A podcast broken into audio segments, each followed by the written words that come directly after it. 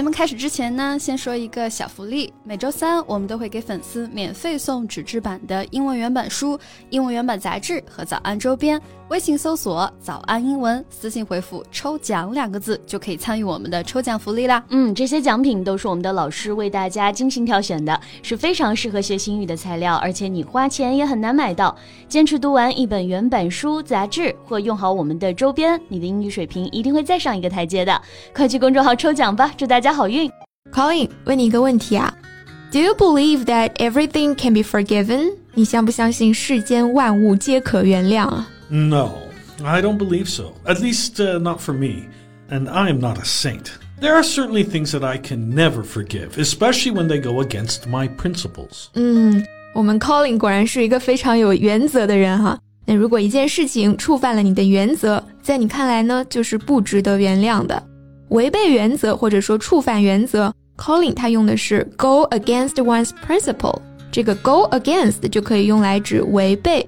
违背某人的希望、信念或者说期望等等，都可以用它。Yeah.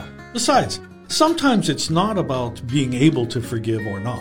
It's about whether we should forgive. Yeah, that's exactly what I want to talk about today. 有些事情啊，无关乎能不能原谅，它本质上呢就不应该被原谅。比方说，抗日战争当中，我们的国家人民所遭受的屈辱和凌虐。 那今天这期节目呢，我们就来聊一聊一个从来不曾忘却的人，他是怎样以实际行动来证明自己永远不会原谅的。那我们今天要聊的这个人呢，他是一个中国人，他的名字叫做刘强。他之所以被大家认识啊，起源于一件纵火案。On December 18, 2011, Liu Qiang threw flaming bottles at the gates of Yasukuni Shrine in Japan, causing a global sensation. 嗯。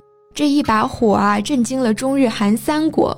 这个 Yasukuni Shrine 就是臭名昭著的靖国神社了。相信只要是咱们中国人哈，应该都有所耳闻的。那此处呢，就要 Q 一下这个前演员张哲瀚了。他之前是真无知还是假无知，不知道哈。总之啊，我相信现在这四个字应该是深深的刻在他的脑海了。So why did Liu Qiang choose to set the fire? Well, you know, the Japanese government has always blatantly refused to issue an apology over the topic of the so-called comfort women.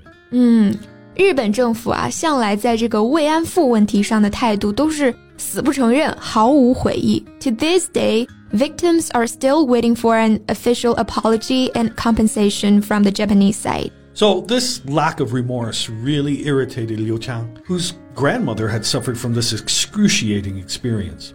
Also, Liu's grandfather was an officer with the new Fourth Army and died a hero on the battlefield. 嗯，怪不得哈。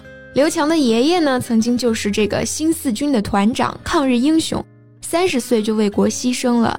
所以啊，刘强他可以说是成长在革命之家，对日本的这个军国主义有着血海深仇。Yeah, hence Liu Qiang decided to take his revenge on Japanese militarism in his own way. 嗯，用他自己的方式向日本的军国主义复仇哈、啊。这个 militarism 就是军国主义。Militarism is a country's desire to strengthen their armed forces in order to make themselves more powerful. 嗯，我们知道 military 做名词呢，它是指军人、军队的意思。那表示各种主义呀、学说呀、制度呀，我们可以在后面加上这个 ism，就是 ism 这个后缀，合起来呢就是 militarism，就表示军国主义。Yeah. We should note that it is the militarism of Japan that Liu hates, not the Japanese people. 没错，二零一一年的日本三幺幺大地震，刘强他还曾经以志愿者的身份到日本去帮助救灾呢。所以说啊，他痛恨的是日本军国主义，而不是一般的日本民众。So what happened then?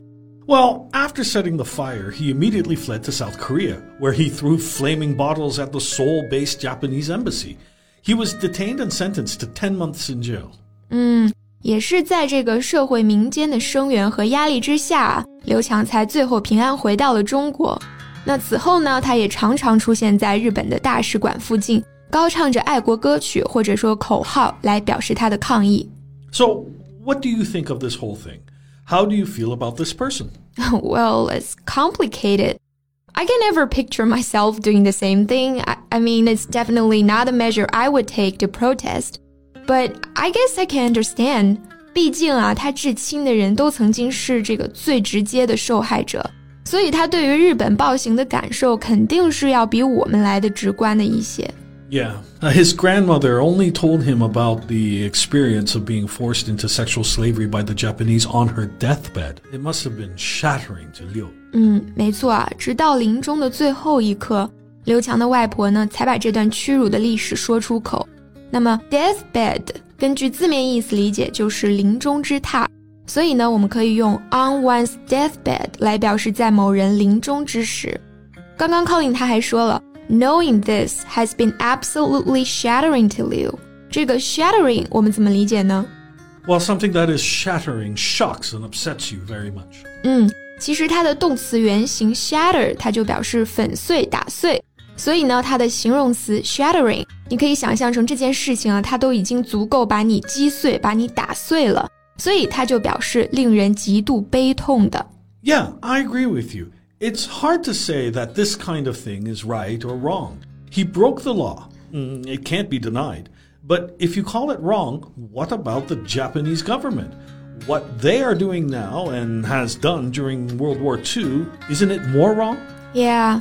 也许刘强的行为呢会被认为是过于激进或者说鲁莽哈，但是想一想啊，遇上那种油盐不进、毫不讲理的对手，你再温和、再有理有据，有用吗 ？Yeah, sometimes only radical measures do the trick. 嗯，对，有的时候还真是得有点这个冲动、有点血性才能成事儿哈。这个 do the trick 是个很好用的短语，trick 它有诡计或者花招的意思。那么所以说。呃，something will do the trick，就是说这件事情能够发挥这一招的作用，也就是奏效或者说达到理想效果的意思。Yeah, another example. Sometimes a few words will do the trick. 嗯，这句话呢，就是说有的时候只言片语就能达到目的。总之啊，别的不说，我觉得我们国家既然有像张哲瀚这种忘记历史的人，就不可没有像刘强这种一刻不忘历史的人，并且我们更应该珍视这种人才对。Yeah, forgetting history means betrayal. 嗯，忘记历史就意味着背叛。How could we possibly forget it? Our country was being ruthlessly carved up. Our forefathers were being slaughtered. 我们不能忘记我们的国家是怎样被人瓜分，我们的祖辈是如何被人蹂躏。那这个 carve 这个动词就表示切开，所以 carve up 这个短语呢，我们用它来表示瓜分、划分。You can never wipe out the past. If we do that, our posterity could easily wipe us out of history too. Right. 这个 posterity 就是我们的子孙后代。 For the sake of our posterity, we shall not forget history. 那节目的最后呢，有一句话与大家共勉：生于斯，长于斯啊！希望未来我们都能牢记历史，勿忘国耻，感恩先烈，珍惜现在。最后再提醒大家一下，节目的所有内容我们都给大家整理好了文字版的笔记，欢迎大家到微信搜索“早安英文”，私信回复“笔记”两个字来领取我们的文字版笔记。